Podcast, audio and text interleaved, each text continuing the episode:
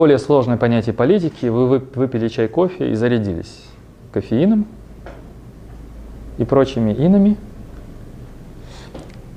Предлагаю взять в руки ручки, тетрадки и записать такую дефиницию. Это такой рабочий перевод с текста не русского. Политика тире социальная деятельность а потом мы расшифруем эту дефиницию, поймет ее кто-то или нет. Социальная деятельность, запятая, ориентированная на принятие решений,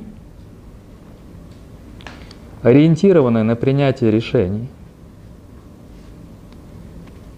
И механизмы управления, запятая,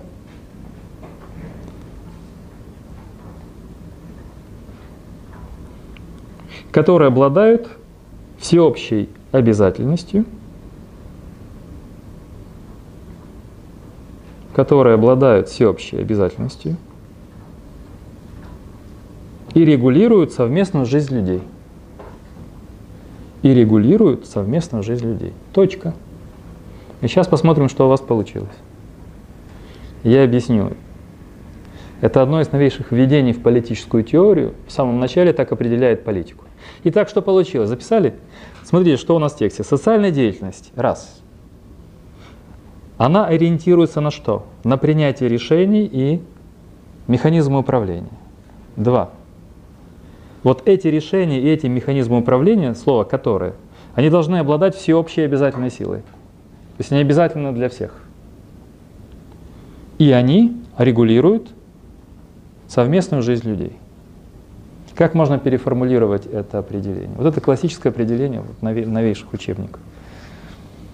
Перед нами несколько элементов понятия политика. Во-первых, это социальная деятельность. Она имеет свои цели. Ее, ее цели какие? Приня, принимать решения, создавать механизмы управления. Эти решения и механизмы, они должны обладать всеобщей обязательной силой и регулируют жизнь сообщества. Видите, как сложно? А представьте, все учебники так переводить и, и пытаться, пытаться в наш язык это вводить. А, вопросы по поводу дефиниции. Сейчас я покажу три главных корня политики, как их современная литература воспринимает. Смотрите, социальная деятельность становится политической деятельностью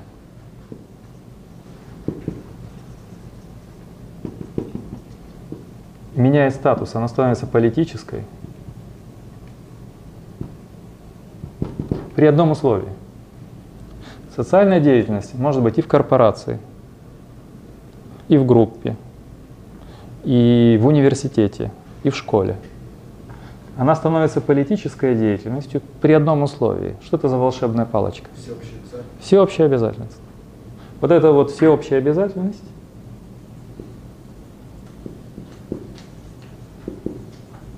или императивность, или общее долженствование, то, что всех обязывает.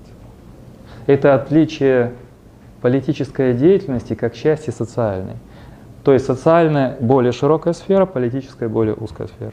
Ну, а в рамках корпорации разве э, устав корпорации не обязывает ее сотрудников соблюдать?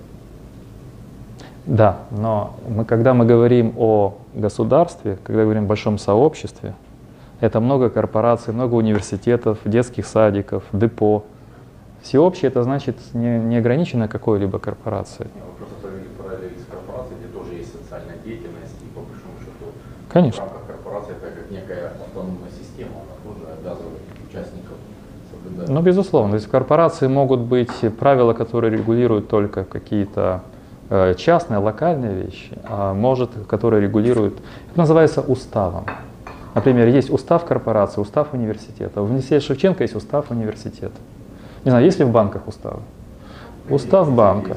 Университеты, когда создавались в Средневековье, в 13 веке, были уставы университетов. То есть это некий документ, который, вот если смотрим дефиницию, то есть это некие решения, кодифицированные в виде норм, и они являются основанием обязательности для всех. Кстати, в украинском законодательстве это статут Да, статут.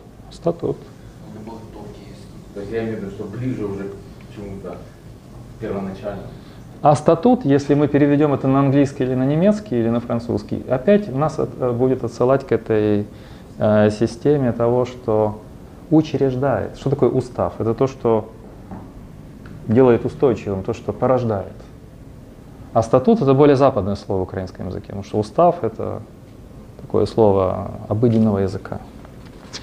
А, Соответственно, сейчас мы пройдем по этой дефиниции. Я хотел бы нарисовать то понятие политики, которое понимается сегодня, более широкое. Я нарисую такой треугольник. Будем называть это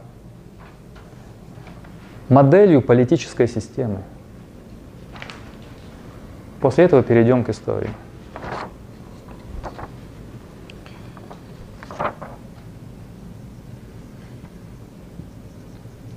На вершине пирамиды управление, парламент, судебная система. Это вершина пирамиды. То есть это институции, институты.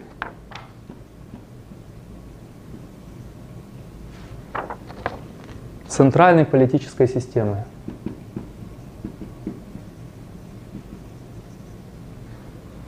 В классическом варианте это исполнительная, законодательная, судебная власть. Это вершина пирамиды. Это не вся политика. Поэтому Александр определял политику как управление. Нет. Вот это только вершина пирамиды. На нижнем этаже, в основании, граждане. Граждане. Все, кто живет в этом государстве. Но в современных учебниках, вступлениях, дискуссиях очень важное значение принимает срединная позиция. Я не нашел русский термин, который это переводит. Называется интермедиальная политика. Интер, медиальная. Давайте назовем это политикой посредником. Это то, что э, посред... медиатор, да, меди- медиум. Срединная политика. Она сшивает основание треугольника граждан и вершину пирамиды. Управление, парламент, судебная система. Что это? Когда вы себе сейчас этот треугольник рисуете, давайте наполним эту интермедиальную систему. Что это? Партии, партии, союзы, например, профсоюзы. Ну, союзов может быть и больше. А группы интересов, могут быть и корпорации крупные, это могут быть какие-то культурные группы, идеологические группы. Это социальное движение, сейчас это очень модно, социальное движение, то, что у нас называют общественными лидерами, да, социальное движение. И это СМИ.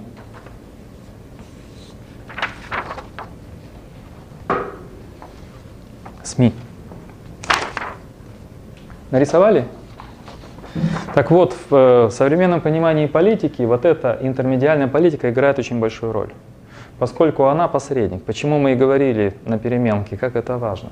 От посредников зависит качество работы главных институтов центральных и возможность перевода или диалога, коммуникации граждан с управленческой системой. То есть качество партии, дискуссий в рамках партии, социальное движение, качество СМИ, дискуссионных площадок, союзов, групп интересов, групп бизнесменов, культурных деятелей, журналистов, разные профсоюзы. Они являют собой важнейшую часть современной политики. Поэтому, когда мы говорим о принятии решений, о механизмах управления, вот эта штука, вот если ее нет, скажем так, вот пример Влада с Казахстаном. В Казахстане это есть, но оно не вне политики. В России также пытаются вот эту сферу подчинить, скорее всего, этой. Фактически она растворяется в этой. Вот это указывает этой. Например, подчи- подчинение СМИ, вертикали. Да? И поэтому граждане оказываются под давлением центральных институтов, которых полностью обслуживает медиальная, интермедиальная политика. В здоровом обществе открытом вот эта прослойка должна быть очень сильной, и она взаимодействует с этим и с этим. А здесь теперь ваш рисунок еще не закончен, чтобы мы визуализировали политику. Я дал определение, сейчас рисую модель, чтобы вы это визуально представили. Так? Несложно? Доступно? А теперь я прошу нарисовать вот такие контуры, потому что этот треугольник существует в трех главных отношениях, перспективах отношений. Внизу мировая система. Мировая система, глобализация.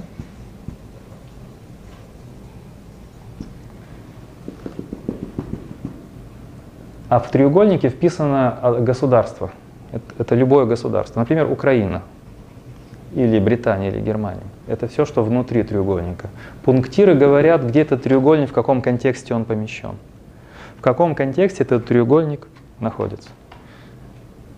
Фундамент — это мировая система. Здесь политические системы отдельных государств.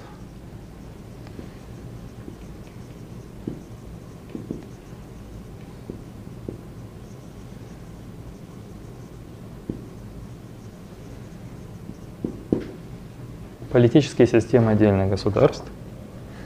А здесь отношения между государствами. Специальность Бориса. Между государствами. Вот и есть у нас теперь полный завершенный треугольник, модель политической системы. Итак, внутренний треугольник – это политическая система отдельного государства. Она состоит из трех уровней. И все это политика. Поскольку граждане выбирают власть. Граждане выбирают президентов, парламенты. Их влияние должно быть сознательным, включенным. Называется инклюзивная политика. Верхняя часть пирамиды — это центральные институции, ответственные за принятие решений. Решения принимают они, оформляют их на уровне законов, на уровне тех или иных э, документов. Но очень важна интермедиальная политика. Мы перечислили. Качество партий, социальных движений, союзов, СМИ и так далее. Вот оно. Но треугольник политики каждой, каждой системы политической, государственной, помещен в более широкий контекст. Мировая система — это ломка государственных барьеров, расширение каких-то движений и так далее — это политическая система отдельных государств. Этих треугольников много. Мы можем их сравнивать между собой. Там, Британию, Германию, Францию, Украину, например, и Польшу. И отношения между государствами. Вот такова модель. Вопросы? Чем сумма политических систем и отношений между государствами отличается от мировой системы? А потому что мировая система, она больше, чем государство. Потому что есть транснациональные корпорации, потому что есть а, определенные идеи, движения и тренды, которые переходят границы государств. В эконом... Не только в экономике, экономика, культура, образ жизни. А, есть еще, ну это да, международные как бы институты. это уже не отношения между государствами, это способ Э, попытка, попытка, регулирования. попытка регуляции мировой системы неудачная, как показывают последние исследования и высказывания авторитетных людей. Э, попытка выстроить эти системы не удались. Регуляторов, скажем, да. Ни ООН, ни многие-многие другие такие системы, они в основном такого ценностно-морального комментирующего значения. Да. Они говорят, мы обеспокоены, ой, нехорошо, глубоко обеспокоены, глубочайшим образом обеспокоены. Ну, они показывают свое отношение. С другой стороны, непонятно, что было бы, если бы их не было. Например, НАТО или Мирового банка. Э, я же не критикую их. А нет, так это немножко другое. Ну и что? Это отдельная дискуссия, я не хочу ее открывать. Что дал Мировой банк, что дал валютный фонд международный, насколько он делал государства успешными, это другая дискуссия. Фактически они существуют, э, исходя из внутренних ценностей, внутренних интересов. Да, это очень важные оценки, но я отреагирую сейчас. Очень, очень сложно оценивать, что происходит в современном мире, потому что есть маркеры. Там, пресса мировая, чиновники мировые. Как правило, они заинтересованы, у них внутренняя заинтересованность в оценках своего, своей деятельности. И вот, э, поскольку это свежее интервью вот, с Гуриевым, он высоко оценивает деятельность главы Центрального банка Украины на период с 14 по какой-то там год. Как ее, Валерия Гонтарева.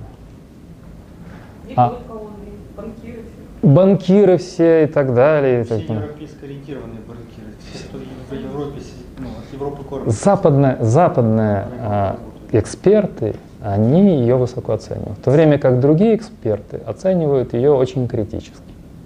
И получается, что когда мы сравниваем, кто же прав, и возникает вакуум авторитета, потому что есть группа интересов, и мы должны быть таких компетенций, которые превосходят компетенции среднего человека.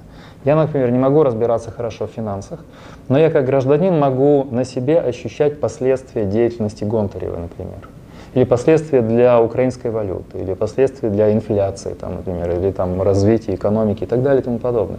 Есть ряд факторов. Но в конце концов я не являюсь экспертом, и я не могу это оценить. Но я также не могу оц- опереться на какую-то авторитетную группу, потому что они заинтересованы, исходя из своих целей. У них своя калькуляция, свои критерии оценки. Понимаете? Не уровень жизни граждан, там, не уровень, там, не знаю, многих других, э, других параметров, которые мы наблюдаем и видим, а какие-то свои критерии. В этом проблема.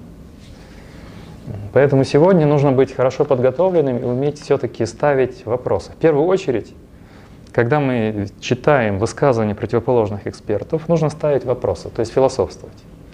И говорить, слушай, нестыковочки, вот здесь они не согласны, почему они здесь оценивают те же факты по-разному. Первые индикаторы. Беспокойство, что не складывается общая картина. Так и детектив работает. Казалось бы, все есть, наличие всех фактов, но они как-то не складываются. А, теперь, поскольку этот э, самый первый период нас интересует э, в очень кратком режиме, мы будем больше работать с современными политическими картинами мира, я хотел бы указать вам на антично-средневековый этап развития политики. У меня здесь некоторые карты. Моя вина в том, что я заранее не выслал Ане эти карты, а цветные лучше действуют на восприятие. Следующий раз я буду ее пересылать, и у вас будут красивые цветные репродукции, карты. За неимением презентации у вас будут картинки. А А это черно-белое, но я буду показывать. Ну. Это я принес на флешке сейчас. И тут черно-белое. Можно сказать так, что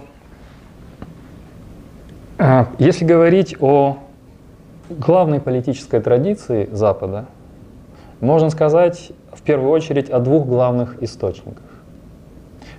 Назовем это по городам. Это Афины и Рим.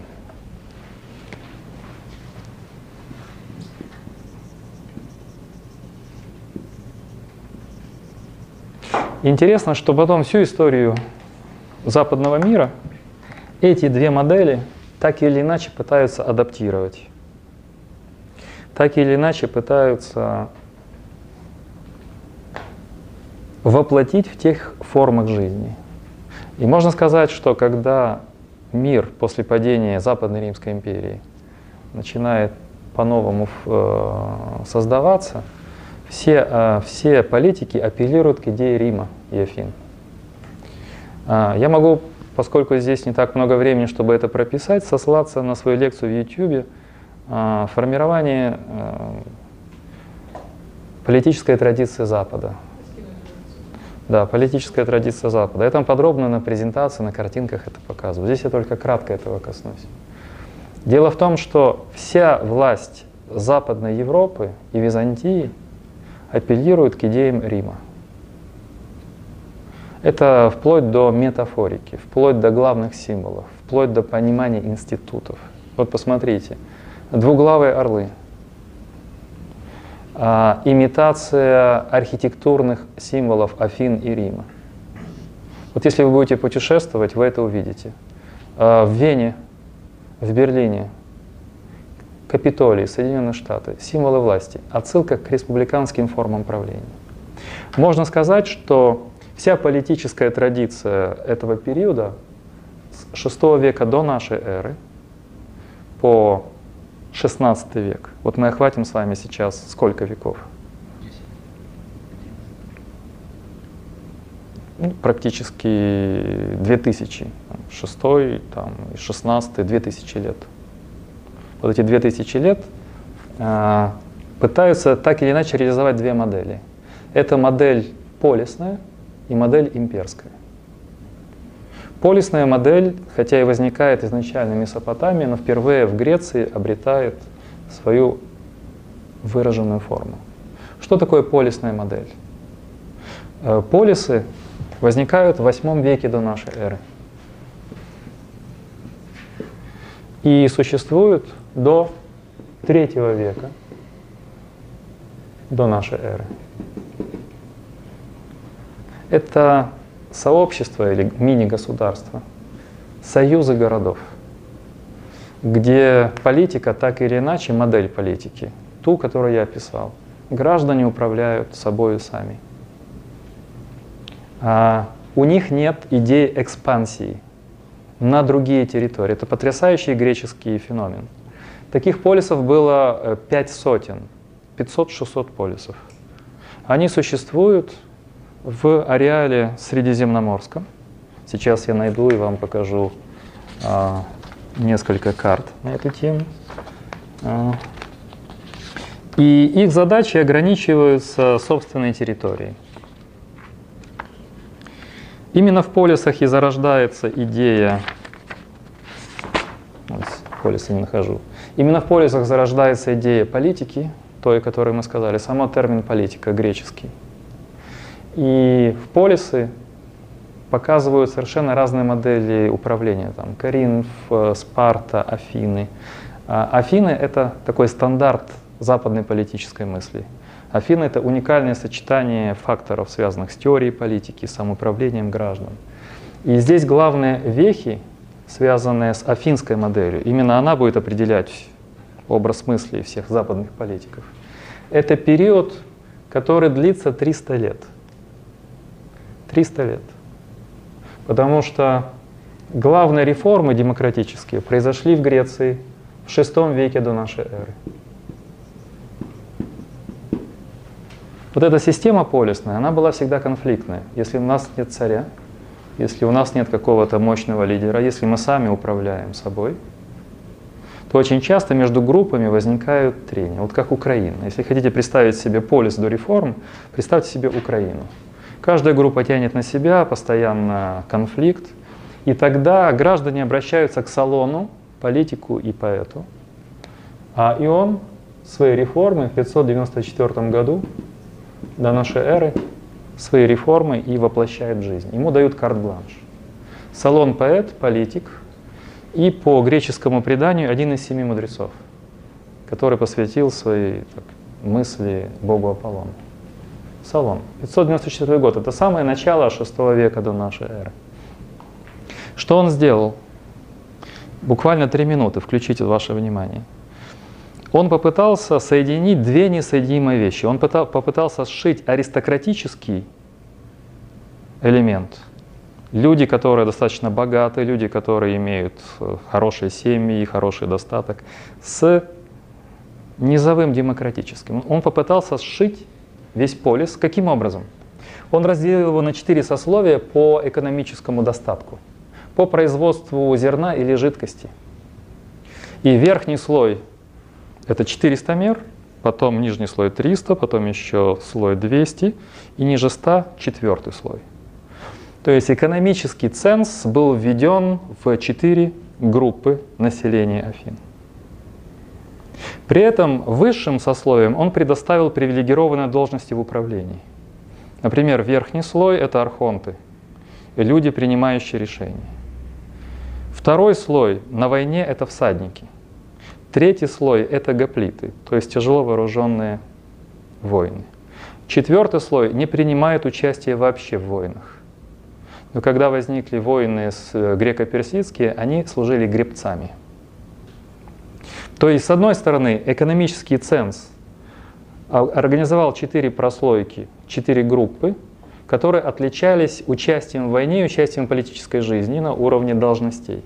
Но при этом Салон вводит народный суд и усиливает роль народного собрания – это демократический элемент. Это был первый симбиоз в истории человечества. Что такое народный суд?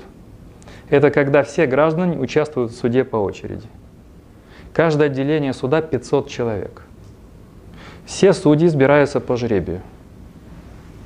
Все граждане участвуют в народном собрании и э, высказывают свою критику действующим политикам. То есть видите сочетание аристократического и демократической системы. А эта система пускает корни в жизни Афин, и вторая демократическая реформа в самом конце VI века, это 505-4 век реформы Клисфена. Клисфен – это Салон. Таким образом, VI век – это век демократических реформ в Афинах, где складывается тот образец политики, о котором я вам говорил в начале занятий. 594 до нашей эры, 505, 504 до нашей эры. Клисфен, Салон. Два главных отца-основателя.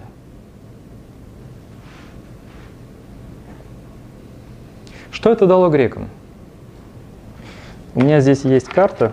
Вы можете обратить внимание, как э, во времена развития греческой демократии, какой монстр вырос у границ Греции это Персидская империя.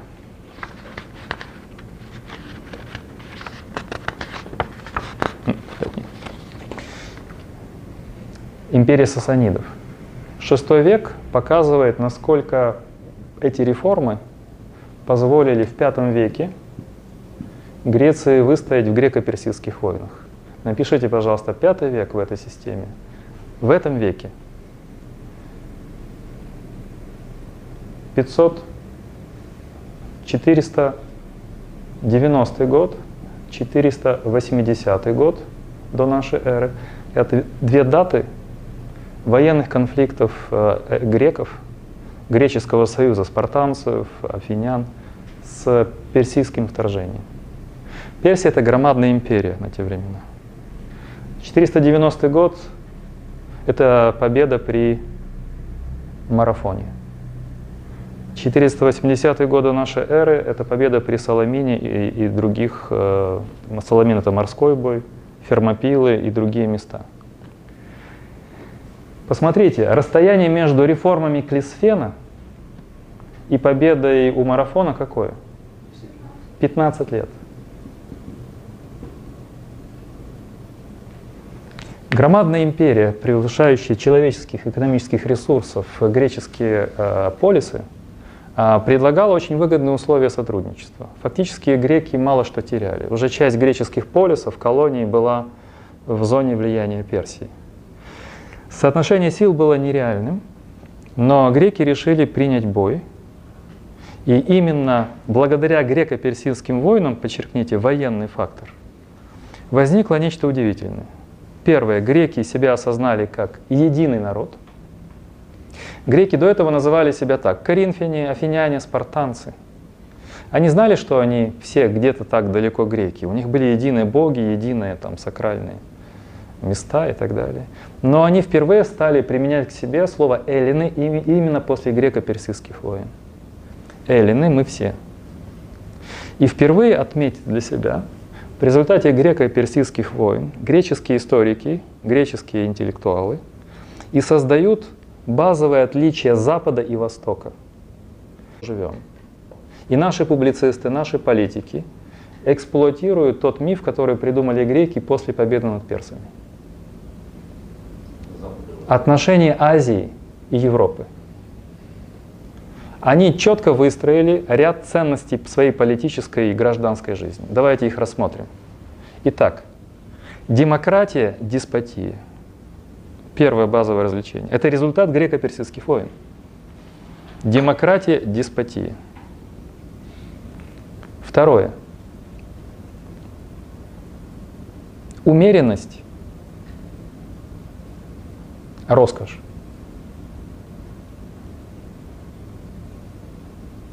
Греки считают, что их добродетели, их образ жизни – это мера, баланс во всем. Дух, тело, поведение культурно, социально, религиозное. Итак, умеренность – роскошь. И рассудительность – безрассудство.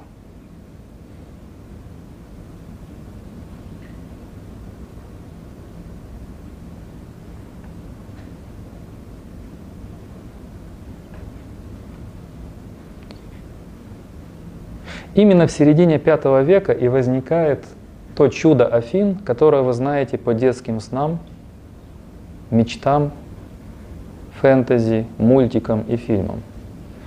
А, Перикл и строительство Афин, потому что они были сожжены в греко-персидских войнах в основном. Вот все, Акрополь, все культовые места э, Афин, вся эта прелесть скульптур, все это создано в середине V века до нашей эры. Через несколько десятилетий после греко-персидских войн. Афины достаточно богаты, они получают э, свою долю от победы и выстраивают свою блестящую и мощную культуру. А четвертый век – это уже век чего? Платона, Аристотеля, возникновение философии и науки. Академия, Ликей, Ликей. Все это я вам показываю полисную модель, как она долго создается, какие вехи она проходит. Вот здесь вот внимательно я показываю, как политика действует в длительной перспективе. Для меня это очень яркий образ. Мы хотим все быстро, мы хотим все завтра и правильно делаем. Но смотрите, как было в Греции, как связаны эти три столетия. Без реформ Салона и Клисфена демократических которые вовлекают всех граждан в политику, которые соединяют граждан в общее дело гражданской жизни, не было бы побед над персами, и не было бы греческой самоидентичности, не было бы разделения между Европой и Азией на ментальном уровне, и не было бы расцвета Афин с той блестящей культурой, которую мы знаем. А не было бы пятого века блестящих Афин и того, что мы знаем, не было бы философии, науки, академии, ликея и всего того блеска, который грет театра греческого. Греческий театр, греческая поэзия, греческое искусство. Все это непосредственно связано между собой. Это множественность факторов. Политические реформы дают грекам силу в военном конфликте. Военный конфликт порождает национальную идентичность и то ценностное ядро, которое относится к полисной греческой культуре. Оно же порождает философию, науку, поэзию, искусство того уровня, который становится каноном для многих поколений человечества вперед. Одно без другого не существует. Не было бы этих реформ, греки бы не отважились бы противостоять персам. Не победив персов, они не достигли бы своего взлета, расцвета и могущества, не было бы этой вещи. Кажется, но разве мог не возникнуть Платон? Разве могла бы не возникнуть Академия? Разве полисная культура не такая блестящая, что сама по себе она должна быть всепобеждающей? Как мы видим, нет. Это модель. Политика, еще раз подчеркиваю, вспомните мое вступление. Я сказал о целост, целостности, помните? Политика является частью этого целого. Политику греков нельзя изъять из их целостной жизни. Вот я завершаю две минуты. И представьте себе, что это за жизнь. Это жизнь, в которой я принесу в следующий раз альбом реконструкции всех греческих городов. Увидите это пространство политическое.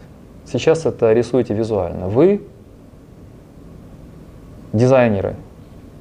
Сейчас в ваших головах рисуются красивые схемы. Создавайте пространство греческого города среднего таким образом. Вы в Турции были, в Греции были, наверное, видели фотографии, или в Риме были, на Сицилии были. А, или на территории европейских стран были, там Хорватия какая-то, или там Австрия. Итак, что это за пространство? Большая часть полиса – это публичное пространство, где публичные храмы, театр, амфитеатр, где места для занятий спортом, открытые публичные, городские сады. Это все создано для чего? Для того, чтобы циркулировала полисная жизнь, греческая публичность. Храм – место городского собрания народного, агора, а место судебного разбирательства на холме недалеко от э, Акрополя. И спортивные игры. Что объединяло греков? Полисов было 500, но у них были э, наднациональные центры идентификации. Это совместные игры, олимпийские, там, пифийские и так далее. Это совместное святилище, например, святилище Аполлона в Дельфах. То есть спорт, религия – мифология, литература, философия. А плюс э, стиль греческих городов, стиль греческой жизни. Вот это первая страничка. К сожалению, полисная культура на какое-то время ушла в тень под двумя ударами политическими. А видите, преимущество полисной жизни было налицо. Мы бы сейчас хотели жить в греческом полисе. Но какие слабости вы бы отметили?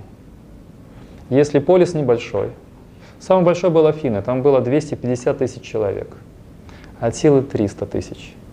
Из 250 тысяч только 50-60 тысяч были свободными гражданами, которые принимали участие в политике. Все остальные — это рабы, чужеземцы, женщины, дети, а, вольноотпущенники. Они не участвовали в политике. То есть из 250 только 50 тысяч 60 в политике. При этом полисы небольшие. Они не захватывают другие полисы. Стать гражданином практически невозможно. Это закрытый клуб. Закрытый клуб. Какие недостатки? Включайте политическое мышление. Слишком большая пропорция между людьми сознательными, мыслящими и людьми, грубо говоря, ну, варварского происхождения. Ну, не то, что варварского, там, Аристотель был чужеземцем в Афинах, но он просто не имел права голоса. Да, да люди, которые, в принципе, идейно не воспринимают как бы, эту модель и э, ну, как бы не готовы к такой высокой организации на уровне самосознательности. Хорошо, тезис еще. А, некоторая узость взглядов, невозможность, ну, вливание новых каких-то идей. Да, это как риск порождения класса. Определенные за, зашоренности, за консервированность, да, такая? Так, а вы боитесь? Ну, дополнение того, что риск вырождения просто класса правящего, потому что угу. идеи внешне не приходили. Вырождение правящего, и там постоянно, мы сейчас говорим о пиках демократии, например, между реформами Салона и Клисфена легко запомнить. Салон это самое начало VI века, Клисфен самый конец VI века. А посредине писестраты тираны правят. И пока правят в Афинах тираны, на востоке поднимается мощная империя персов-сасанидов. Этот зверь уже вырастает, ждет своего прыжка, набирает свои силы. Уход в тиранию, власть небольших групп, там, олигархов, аристократических групп. Платон, его родственники участвовали в заговоре против демократов. Платон не любил демократию, потому что его любимого учителя демократический суд осудил на смертную казнь.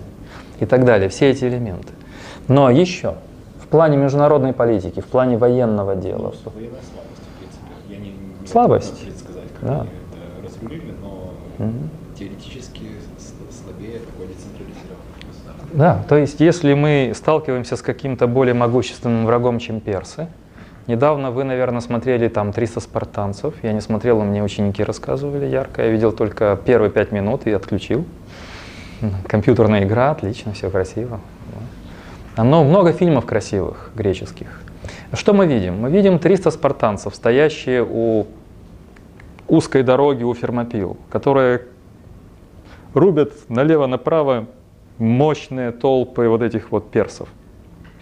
Но Персы слабо вооружены. У персов нет тяжелого вооружения, у них нет защиты. У них э, разношерстность национального, скажем, состава. Тогда нации не было, но, скажем, много народностей. Они плохо организованы. У них нет тактики ведения боя. Они всю жизнь тренируются так, как э, афиняне или спартанцы. И хотя, конечно, 300 это не десятки тысяч, но тем не менее битва, например, при марафоне – это битва неравных.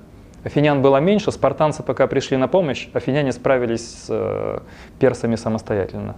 Оттеснили их кораблям, э, и в конце концов сожгли корабли, и это было конец первого нашествия, 490 года нашей эры. То есть, с одной стороны, гражданство капсулируется, с другой стороны, возникает проблема слабости полисной системы. И действительно, греки ввязываются в междуусобную войну между Спартой и между Афинами. Это так называемая Пелопонесская война, 431 год до нашей эры. Именно ее описывает историк Фугидид. Просто спартанцы, боясь усиления Афин, организуют часть полисов на своей стороне, Афины часть полисов на своей. И эта совместная борьба ослабляет две группы. Афины проигрывают в этой борьбе, они должны сжечь свой флот, они должны ослабить свое могущество. А с этой э, перспективой, с этой ситуацией хорошо справляется зарождающаяся на севере полуэллинская полисная система, которая называется Македонией. И хорошо видно на картах цветом, пока идет Пелопонесская война между двумя большими блоками – усиливается Македонией. И вот Филипп Македонский, потом Александр Македонский. И осуществляют этот марш-бросок. Первый большой имперский проект, проект включения культур на эллинских основаниях, осуществляет Александр Македонский. Это, вы можете сказать, пролог второй модели, которую мы будем обсуждать. Это модель Рима. Какой это век Александр Македонский?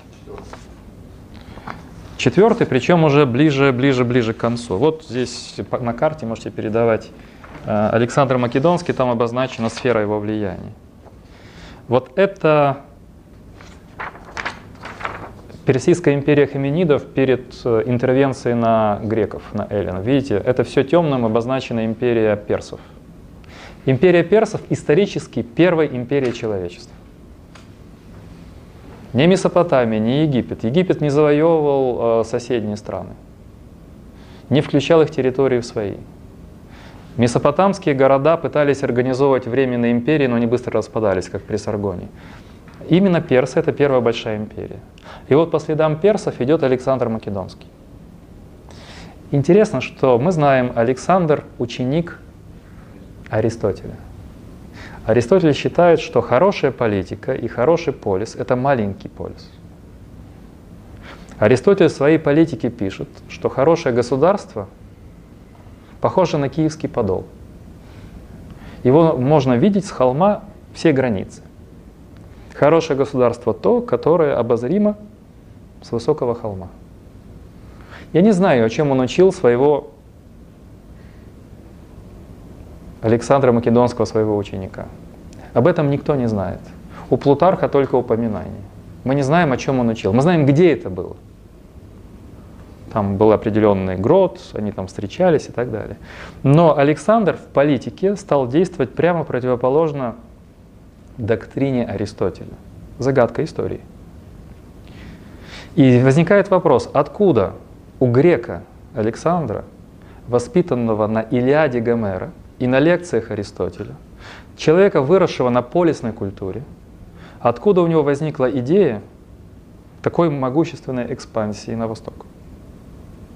Причем эта идея была связана с тем, чтобы сплавить восточную и эллинскую культуры. Позднее это будет называться эллинизмом. И вот Александр идет на восток. В походах он всего... Сколько он в походах был? Сколько длились завоевания Александра Македонского? По вашим снам, ощущений? Очень мало, да. То есть это меньше, половину меньше независимости Украины. Этот человек доходит до Индии, и фактически он умирает в походе. Сразу после его смерти эта громадная империя, возникшая чуть больше за 10 лет, распадается на отдельные большие государства. что знаменует собой переход к эллинистическому периоду. Но Александр закладывает самое важное основание всей будущей западной политики. За эти 10 лет ему удалось сделать очень много. Что именно?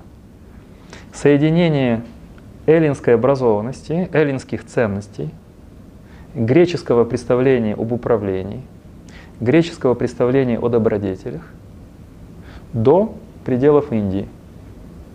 Например, такие города, как Александрия в Египте, или такие города на Ближнем Востоке, Антиохия и так далее, и так далее, и так далее. Это все симбиоз Востока и Запада. Это все попытка создать микс двух культур.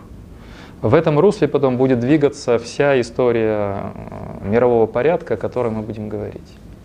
Но, естественно, после этого распадения возникает второй, вторая сила экспансии. Это Рим.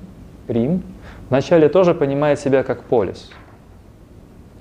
И Рим, еще одна карта, чтобы мы завершили с этим, это территория, которая выстроилась вдоль Средиземного моря. Вот она. Там, где светлое, цветами желтое, это при императоре Августе. При императоре Августе. И фактически Рим создает первую модель, конкурирующую с моделью Афин, назовем это моделью Афин, полисная модель политики, создает альтернативную модель, которая завоевывает все Средиземноморье и создает на этом основании первую великую глобальную цивилизацию со всей главной государственной символикой. Но с небольшим изъяном. Вот посмотрите, в отличие от грека, в отличие от полисной культуры, римское гражданство может быть даровано или дано. Вся история Римской империи, а после августа все дальше и дальше, это включение все большего количества граждан империи в категорию римских граждан. Помните Евангелие, а, там, деяния апостола Павла. Он говорит, я римский гражданин. Тогда это еще элитная степень, элитный статус. Но уже к третьему веку примерно почти все населяющие люди Римскую империю римские граждане. Получается, что это инклюзивная система. То есть модель политики, условно говоря, Афин полисной была эксклюзивная, замкнутый клуб, закрытый клуб гражданства, отсутствие идеи экспансии – изолированные небольшие политические территории, зато политика понимается как дело наше общее, дело всех граждан, и Римская империя, которая выстраивает альтернативную модель, но она станет основной для раннего средневековья, позднего средневековья, вплоть до Наполеона, отцов-основателей Соединенных Штатов, это идея Рима. В следующий раз я подробно это опишу.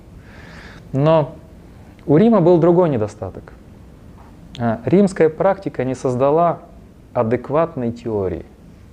В этом парадокс. Например, римская модель не создала идею императорской власти. Это первая неожиданность. Кто из вас изучал историю Древнего Рима, э, заметил, как беспомощно э, возникает институт императоров. Вот император Август умирает, потом идут какие-то кланы, потом вообще армия начинает избирать императоров – возникает какой-то хаос, беспорядок. И два. А, римский мир не создал подобного Платону, Аристотелю и ранним стоикам политического трактата. Можно сказать, что для римлян это в основном была неписанная политическая традиция. Традиция Сената, традиция Нобелей, традиция республики, традиция римского полиса, э, знаменитая римская терпимость. Они включали всех богов в свой пантеон – они легко включали другие народы. Я бы сказал так, здесь Рим – это античные добродетели плюс э, современная инфраструктура. Что принес Рим этой территории? Дороги, а, города. Видите там карту Римской империи? А вот сейчас я вам скажу несколько вещей для размышлений. Мы скоро завершим, чтобы вы представили, как строилась эта цивилизация. Эта цивилизация была абсолютно аграрной. Технологии играли только в военном деле и в архитектуре роль. Все. Аграрная цивилизация, где арабский труд и труд свободных крестьян занимает главное место. Главная ценность связана с аграрными ценностями. Громадная армия, которая стоит очень дорого, и политическая система. Сенат, так называемые Нобели. Вначале их 250-300, потом 400, потом больше, чем 400. Это на всю империю. Ну и префекты, представители, как бы мы их сегодня назвали? Ну, И вот в этой системе, как она работает, возникает цивилизация, связана между собой дорогами, морскими путями и общей политической идеей. Вот если бы мы с вами вдруг стали путешествовать из Алжира современного вдоль Северной Африки, через Италию или через Пелопоннес, куда-то в сторону Кёльна, а потом в Испанию и опять в Северную Африку, наш бы путь был прекрасен по сравнению со Средневековьем. Почему? Потому что если бы вы посмотрели на карту римских городов, вы увидели бы настолько тесно, города жмутся один к другому. Расстояние от города к городу укладывалось в пеший переход в течение дня. Мы всегда могли переночевать в любом городе, а там всегда были гостиницы, и двигаться в другой город. Таким образом, перед нами была городская цивилизация с апофеозом городом Римом, который насчитывал миллион граждан – на момент царствования императора Августа. Век рождения Христа, первый век нашей эры, в Риме миллион, миллион жителей. Первый миллионник в Европе появляется только в 18 веке. В 18 веке. То есть спустя 18 веков. Ничего подобного Западная Европа ни в Средневековье, ни в раннем модерне не имела. То есть Рим это городская культура, городская инфраструктура, городское управление, но на очень слабом аграрном и технологическом основании. Вот эта римская идея будет играть на уровне мифов, на уровне символов решающую роль для Средневековья. Мы перейдем с вами к истории западной политики в следующий раз. Я покажу, как от Средневековья возникло новое время и 20 век. Но сейчас еще раз э, посмотрим на Рим. Вот посмотрите, Франская империя карта. Османская? Нет, османская, конечно, нет. Османская это немножко другая цивилизация. Я говорю сейчас о западной системе. Османская империя, она захватила Византию, нынешняя Турция, и выход Греции, и выход к Балканам. Мы будем об исламе обязательно говорить. Но каком, на каком-то уровне у них осталось влияние греческой культуры. Ну, на каком уровне? А османы они были воинами, а вся администрация, торговля была отдана в основном грекам. Греки, которые остались в структуре Османской империи. Раз. Потом они унаследовали архитектурные символические сюжеты. А и София, или храм Софии в Константинополе, а, стал моделью для многих а, мечетей мусульманских. Даже на этом уровне, на уровне влияния непосредственно. Ну и, естественно, а, попытка выстроить такую общую историю. Хотя ислам понимал себя как империя на других религиозных основаниях. Так вот, я возвращаюсь, вот идея Рима, она по-разному себя проявляет. А, Карл Великий, это прото-Европа, прото-ЕС, это римская идея. И он становится императором. Опять же, это титул римский. А, Атоны, начиная 10-11 века, это идея Рима. А, потом, когда каждое из королевств пытается а, бороться за свою власть, она считает себя наследником Рима, так или иначе. Наследником римских доблестей, римских традиций, вплоть до Московии. Москва – Третий Рим. Это кажется невероятным. Люди живут, э, должны жить э, практическими, прагматическими вещами. Мы должны спросить себя, почему символы истории, идеи играет такое потрясающее большое значение. Вот почему Московия не возникнуть как самостоятельной системе? Почему должен быть Третий Рим? Почему Петр I, создавая новое совершенно образование, становится императором? Зачем Наполеону титул императора и эти орлы имперские? Зачем ему модель империи? Непонятно. Зачем он сам основателем Соединенных Штатов, республиканские идеи Рима? Но мне понятно почему. Они уходят от монархии британской, и у них в голове нет другой модели. альтернативные. Если мы не монархия, а у них была в начале идея создать свою американскую монархию. Представляете, что бы это было? Соединенные Штаты как королевство до сих пор по типу британской.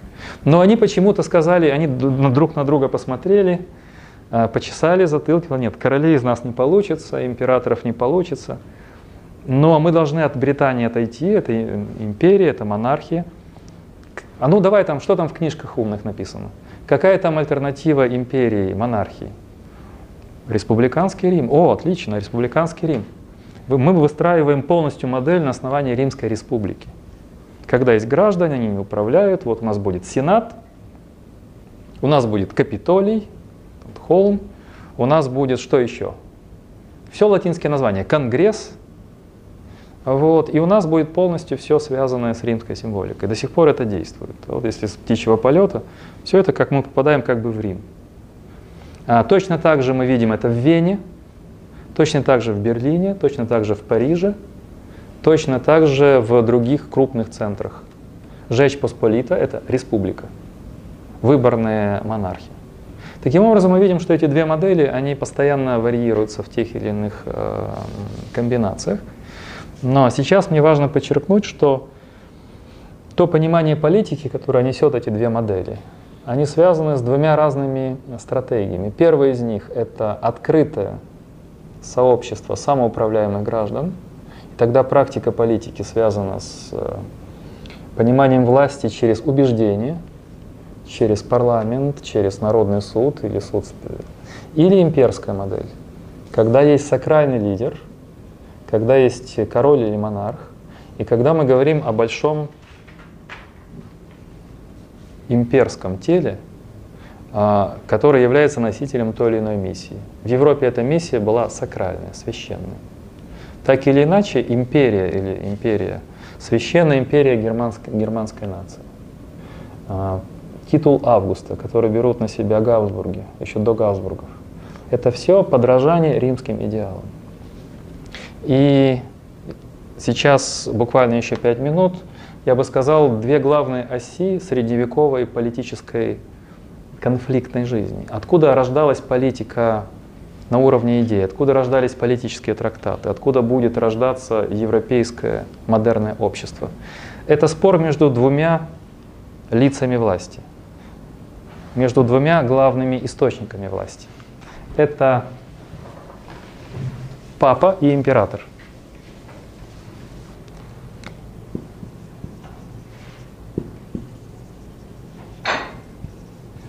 Фактически речь идет о приоритете светской или духовной власти, светской или сакральной власти. Особенно 10-11 век. Самые острые богословские, политические и юридические споры – споры между папством и империей. Из этого спора родилась вся политическая литература Средневековья, родилась культура права и родилась новая средневековая цивилизация с университетами, с городами. Отметьте для себя, что конфликт между папой и императором создал зрелое средневековье. Рисуйте такую картинку, я потом объясню в следующий раз. Он создал интерес к праву, интерес к рациональной теологии,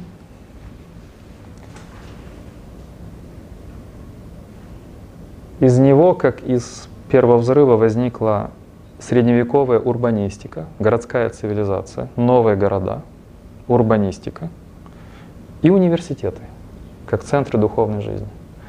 Это все возникает из центра напряжения сил, папа и император – Сейчас я опираюсь на очень обширную, серьезную литературу политиков, юристов, которые исследовали историю идей политических, правовых, культурных, средневековья. А, и второй центр э, противостояния – император-короли. Империя королевства. Это спор о том, какова должна быть Европа. Европа должна быть единый политический центр – или Европа состоит из ряда мощных монархий, каждая из которых претендует на лидерство в Европе. Вторая система – император, короли. В принципе, вся политика Средневековья разворачивается вокруг этих двух противоборствующих центров. Император королевства, папа император. Ну, я что понимаю, короли находили поддержку у папы. потому что папа Отчасти, конечно. Да. Император также опирался, пытался искать. э, Император был больше символическое лицо. У императора не было никакой реальной политической силы. Я потом вам покажу на следующий раз. Вы знаете, лирическое отступление. Я когда стал открывать для себя эти а, создание новых политических систем, средневековой, потом вестфальской, нового времени, я удивился, почему нам это все в школах не рассказывали, в университетах нам это не рассказывали. Но это полностью меняет взгляд на наше недавнее прошлое. Это полностью меняет наш взгляд на политику и на понимание содержания политических идей. А В западных университетах это обязательные программы. У нас об этом вообще не упоминается. Например, для нас вообще не существовала проблема папа-император, э, спор об институтах, что вообще рассматривалось. Например, вы учились в украинских школах или там в других школах, история подавалась уже не знаю в каком ключе. В нашем ключе это был марксистский ключ. А, Там плуг, кто изобрел, мельницу, кто изобрел. И вот только мельницу изобрели, бах, уже новая пол- политика появилась. Только там поехал первый, не знаю, там, трипольная система, раз, и мозги у людей поменялись. Экономическое объяснение всего, оно нивелировало все эти тонкие вещи, связанные с политикой. И практически марксизм уничтожал и политику как феномен. Например, для марксизма политики не существует, потому что политика это буржуазная политика, это идеология, это лицемерие, это прикрывание подлинной реальности, а подлинная реальность только экономическая. И фактически марксизм съел политику как таковую. А возникла политика как чисто управленческая структура. Вот посмотрите, в Китае тоже нет политики. Мы говорим, какой хороший симбиоз идеи коммунизма и, и современного как бы, экономического рая. Но там нет политики, там уже политику граждане, граждане не могут обсуждать. Представьте себе китайца, вот поймайте на улице Пекина китайца, маленький практикум, будете гулять, или еще в каком-то китайском крупном городе, а поведите его в такое ну, публичное кафе, посадите, налейте ему там кофе и скажите, вот я слышал, недавно у вас там приняли несколько решений, давай сейчас критически рассмотрим. Вот выскажи свои критические соображения по последним постановлениям партии на последнем съезде. Сразу в Гонконг Депортируют в Гонконг, да? И он начнет обсуждать, как в Казахстане, политику. Слушайте, я считаю, что это вообще ерунда, это глупое решение, это не своевременное решение. Представляете? Нельзя это представить. Потому что и в Китае политики нет. Вот эта система, это один из примеров, да, она съедает политику, потому что политика в этих моделях – это открытость дискуссий, иногда острые, иногда доводящие до мордобоя, до жестких противостояний, но это политика противоборствующих сторон. И из нее, как из э, там, трения э, кремния, возникает огонь всех культурных многообразных форм политической жизни. Если политики нет, она суживается до сидят аксакалы и принимают решения, да, или в какой-то вертикаль это называется, да, тогда что? Публичная жизнь гражданская сворачивается, нет богатства, многообразия культурной жизни и так далее, и так далее, и тогда это плохая политика. А, Вот. Мы в Украине занимаем промежуточную позицию. Потому что вот это все брожение тоже политикой нельзя назвать, но это пока а, эти вот все конфигурации и так далее. Но они ближе к политике, потому что мы можем спорить, можем дискутировать, хотя трудно пробиться через панцирь социальных сетей, телевидения и так далее. Но есть клубы, есть сообщества, есть выступления. И у нас за обсуждение, наоборот, чем больше критикуешь власть, тем больше ты передовой. Вот так. Получаешь больше очков. Итак, Рим, Афины. Сейчас я сказал, заложил фундамент наших будущих более таких детальных рассмотрений политической традиции. Смотрите, книгоиздания никакого, на книжную культуру не повлияло никак. А на уровне политики, политического управления никак. У нас да, скандинавское так и оставалось. Вождь с группой товарищей, с дружиной. На уровне, э, только на уровне архитектуры. Греки нам построили Софию, а, расписали, сделали эту самую, как это называется? Мозаику. Э, Построили нескольких образ- образцовых зданий, все. Ну это же христианство Византийном, это мы, мы взяли этот образец, потому что он казался более продвинутым. А, Христианство, но христианство, с христианством византийским к нам не пришла византийская образованность, к нам не пришли тексты богословов, Василия Великого, Григория Богослова, Платона, Аристотеля, этого всего не было. То есть интересным образом это была адаптация или рецепция избирательная на уровне православия, но зауженного на богослужении роскошном и на архитектуре, на иконах. Но нет богословия, так и не создали богословие, не создали литературы, не создали философии, не создали богословских школ. И не взяли политическую систему византийскую. Все. Это очень мало на самом деле. Мы в Византии взяли только православие, как религиозно, как конфессию, архитектуру и все. Москва, Третий Рим или Киев, там Второй Рим, об этом никто не думал. Золотые ворота были придуманы как вход Господень в Иерусалим при последнем суде. Киев рассматривался как последний у- Иерусалим последнего момента истории. Мы рассматривались как эсхатологическая столица, как последняя цивилизация, принявшая христианство. Они были оптимистично настроены, что приняли мы христианство, пройдет несколько, и мир кончится. И в Киев будет вот последним собирателем всех избранных людей.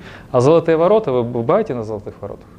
Вот туда должен был зайти Иисус Христос, когда Он спустится второе пришествие Христа, вот через эти врата он придет в сакральный город, а вот этот город э, Владимира, город Ярослав, это сакральный город, где избранные будут его ждать там для свободы индивида и его собственности. Это началось только с Лока и укрепилось только в XIX веке.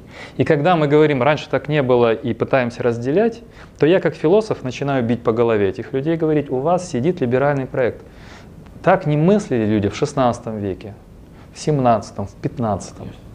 А это либеральный проект придумал, что есть государство для человека, а есть человек для государства. И либеральная система считает, что политическая власть должна смотреть на Бориса как индивида, свободного индивида, собственника, и говорить, мы служим тебе, Борис. Мы ради тебя, Борис. Что, что это Все остальное государство чепуха, это все хлам. Главное, чтобы вам, Борис, было хорошо. Вашей собственности, вашей личности, вашим свободам базовым.